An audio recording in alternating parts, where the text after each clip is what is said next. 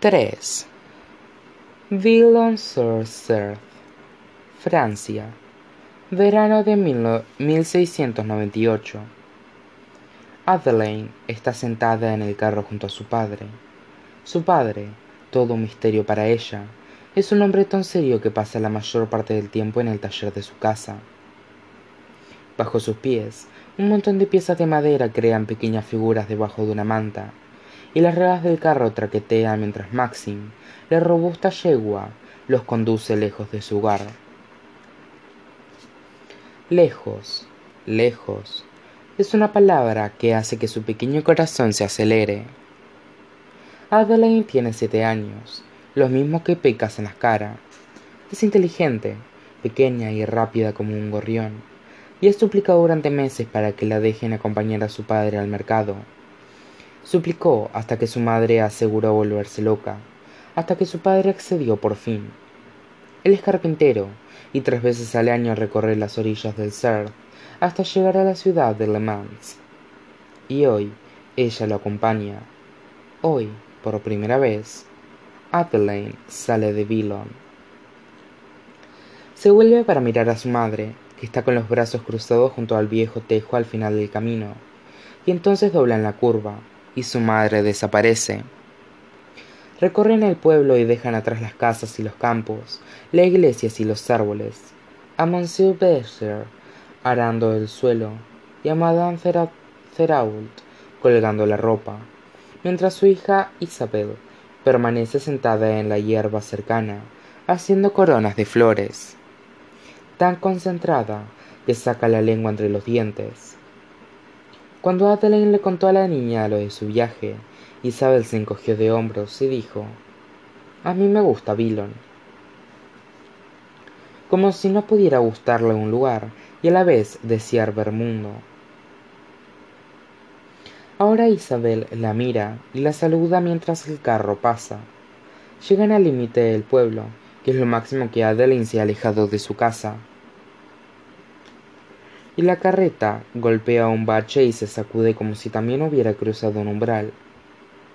Adelaine contiene la respiración, esperando sentir el tirón de una cuerda en su interior que la una al pueblo. Pero no hay ataduras ni zarandeos. El carro continúa su camino y ella se siente algo intrépida, aunque también temerosa, al darse la vuelta para contemplar la imagen menguante de Dillon, que hasta ese día constituía la totalidad de su mundo, y ahora es solo una parte. El pueblo se encoge cada vez más con cada paso de la yegua, hasta parecer una de las figuritas de su padre, lo bastante pequeña como para alojarla dentro una de sus palmas encallecidas. Se tarda un día entero en llegar a Le Mans, pero el trayecto se le hace llevadero gracias a la cesta que ha preparado su madre y a la compañía de su padre. El plan y el queso le llenan la barriga, y los hombros anchos de su padre que la deleita con su risa fácil, le proporcionan sombra bajo el sol veraniego. En casa es un hombre callado, comprometido con su trabajo, pero durante el camino comienza a abrirse, a ser más expresivo, a hablar.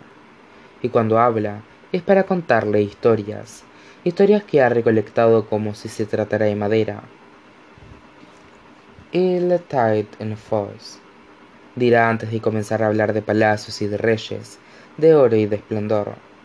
Érase una vez. Así es como empieza la historia.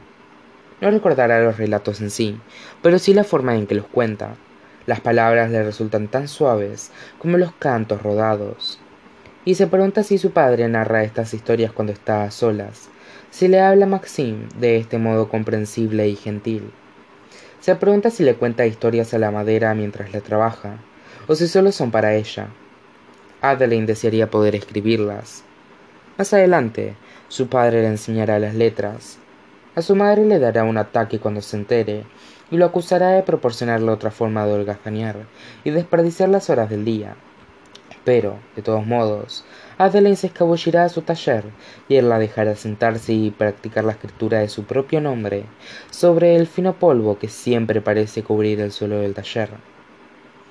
Pero hoy no puede hacer más que escuchar. El campo se desliza a su alrededor, como un retrato dinámico de un mundo que ya conoce. Los campos son campos, idénticos a los que hay en casa. Los árboles están dispuestos casi de la misma manera, y cada vez que llegan a un pueblo, este es un reflejo acuoso de Billon, por lo que Adeline se pregunta si el mundo exterior es tan aburrido como el suyo. Pero entonces vislumbra los muros de Le Mans. Unas crestas de piedra se elevan a lo lejos, y una estructura llena de patrones se extiende a lo largo de las colinas. Es cien veces más grande que Billon, o al menos, así lo recuerda ella. Y Adelaide contiene el aliento mientras atraviesan las puertas y se adentran en la ciudad amurallada. Al otro lado, encuentran un laberinto de calles abarrotadas. Su padre guía el carro entre casas tan apertujadas como piedras, hasta que el estrecho camino se abre a una plaza. En Billon también cuentan como con una plaza, por supuesto, pero esta es apenas más grande que su jardín. El espacio que ahora se extiende frente a ella es propio de un gigante, y el suelo queda oculto bajo los numerosos pies, carros y puestos. Y mientras su padre conduce a Maxime hasta una zona de parada, Adeline se pone de pie en el banco y queda fascinada ante la visión del mercado el aroma embriagador del pan y el azúcar en el aire, y la presencia de la gente por todas partes.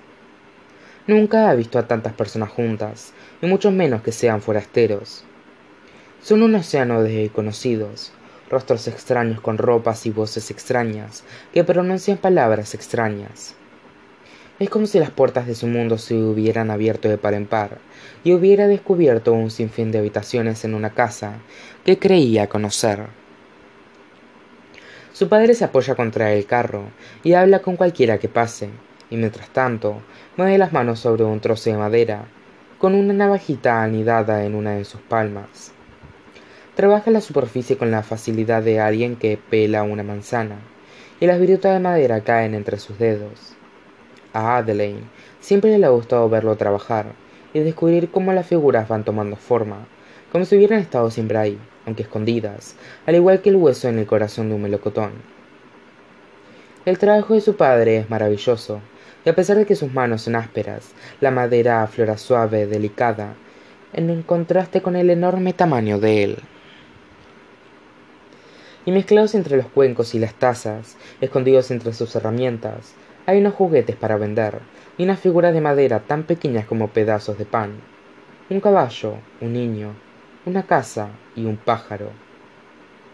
Adeline creció rodeada de tales baratijas, pero su preferida no tiene forma de animal ni de persona, pues es un anillo.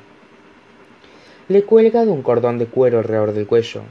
Es una sortija delicada, elaborada de madera gris ceniza y suave con una piedra pulida.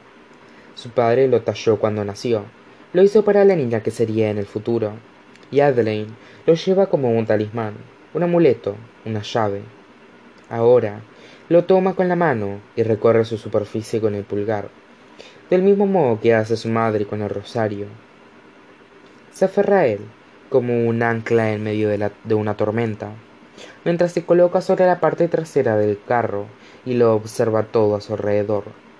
Desde este ángulo es casi lo bastante alta como para ver los edificios de más allá. Se pone de puntillas, preguntándose hasta dónde llegan, pero un caballo cercano sacude su carro al pasar, y Adeline casi se cae.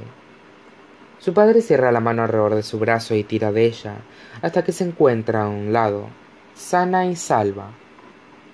Al finalizar el día, los artículos de madera se han vendido en su totalidad, y el padre de Adeline le entrega un sol de cobre para que se compre lo que quiera.